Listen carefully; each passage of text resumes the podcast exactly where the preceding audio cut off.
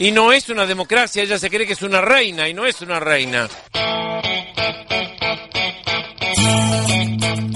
Flaco, clientelismo político. Se compraron a todos los piqueteros. Con la plata de mis impuestos. Les dan casa, comida, colegio, ropa y hospital.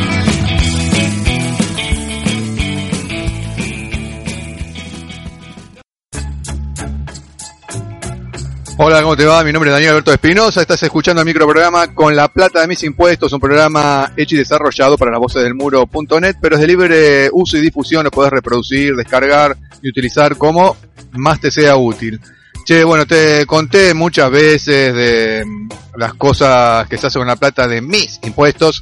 Eh, muchísimas, muchísimas cosas. Estamos en lugares posicionados entre los primeros 10 países del mundo, cuando no estamos en el primer lugar por por duro que le resulte de aceptar y reconocer a los opositores, pero bueno, es así, es así, es de todos, ¿eh? de ellos también, aunque algunos eh, no lo quieran reconocer. Y en investigación y software también estamos trabajando y estamos avanzadas, somos exportadores de software. Eh, tenemos unos cráneos que trabajan en eso y que son pagados con la plata de mis impuestos. Y ya te conté algunas cosas que se desarrollaron, aplicaciones, sistemas operativos como el Guaira. Y ahora, ahora, y vas a escuchar unos datos de super recontra avanzada, hay un nuevo modelo que se está desarrollando eh, junto con otros países, ya te voy a contar, de transmisión de información, eh, estamos hablando de Internet, de cualquier objeto potencial al... Se está trabajando sobre el Internet de las cosas. Escucha porque es casi eh, ciencia ficción esto, eh, pero se está muy, muy, muy avanzado un grupo de científicos de Bahía Blanca proyectó un desarrollo que permitiría a cualquier objeto estar conectado a la red de redes, a Internet, y de ese modo transmitir información. Vos sabés que en un principio eh, teníamos todos la posibilidad de conectarnos a Internet a través de una IP, y después empezaron a incorporar otros objetos como celulares, eh, algunos aparatos, todos tenían su IP. Ya te, te voy a contar de eso también. A, par- a partir del concepto de Internet de las cosas, la innovación podría contribuir a agilizar la respuesta ante grandes catástrofes, la inminencia de los debates en torno del manejo de la información, porque bueno, Internet de las cosas también significa información que estás dando de tu entorno. Hay un tema ahí de, de- que tiene que ver con la privacidad, ¿no? Bueno, un grupo de científicos del Instituto de Investigaciones de Ingeniería Eléctrica de la Universidad Nacional del Sur, con la plata de mis impuestos, y el CONICET de Bahía Blanca, con la plata de mis impuestos, trabajó en el desarrollo de un sistema que, en base a la conexión de objetos y aparatos a Internet, permita contribuir a mejorar las respuestas ante un escenario de catástrofe a partir del flujo de información por múltiples vías. Eh, ahora, vos sabés, viene por cable o por teléfono, o bueno, existe algo inalámbrico, pero eso en una catástrofe puede caer todo y te quedas sin internet y sin comunicación. Este es un trabajo que se hizo en común con universidades de Chile y Cataluña. A lo que aspirábamos era a proponer un modelo para poder desarrollar un sistema que sea soporte para catástrofes en espacios medianos y grandes. De hecho, este trabajo toma como ejemplo de aplicación a la catástrofe de Once, explicó el doctor Javier Orozco.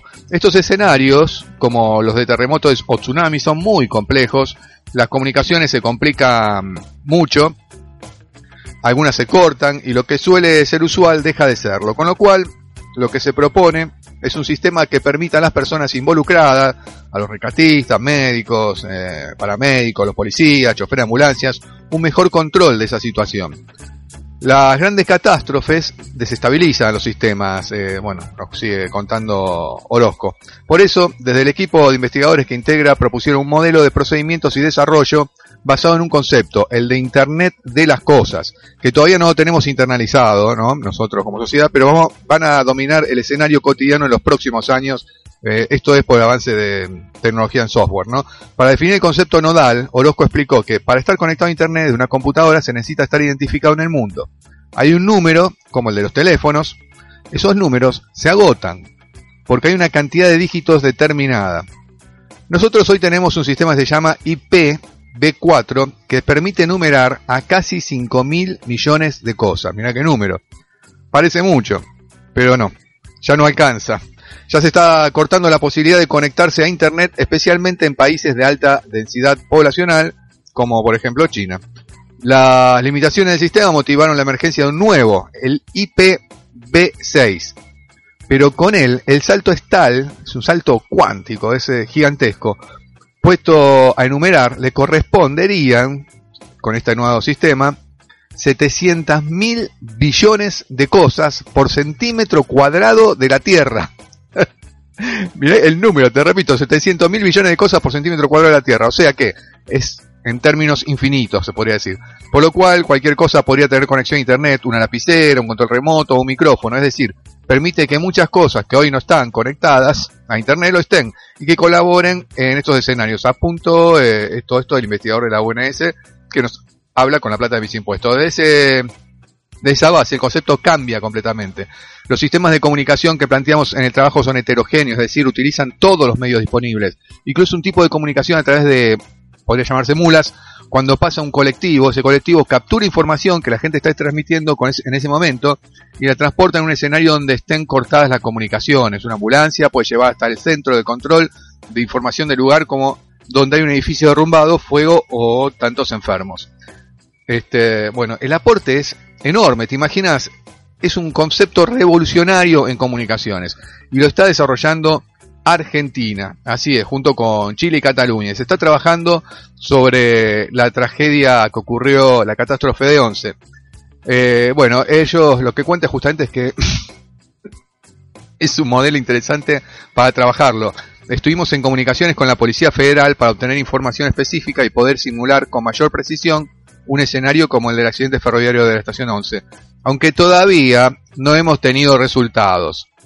Creo que por una cuestión más judicial que de otro lado. Claro, trabajamos con la, con la Policía Federal y para todo este tipo de procedimientos de, para trabajar y simular estos lugares necesitan cierta info que la parte judicial está burocratizada, pero esto va a ser un aporte a nivel mundial impresionante, porque no solamente trabajamos la plata de mis impuestos para nosotros, sino para todo el mundo. Así es, lo Nakam Pop se exporta. Y a mí me gusta estar en un lugar donde podamos hablar de software abierto y sobre todo solidario, exportable.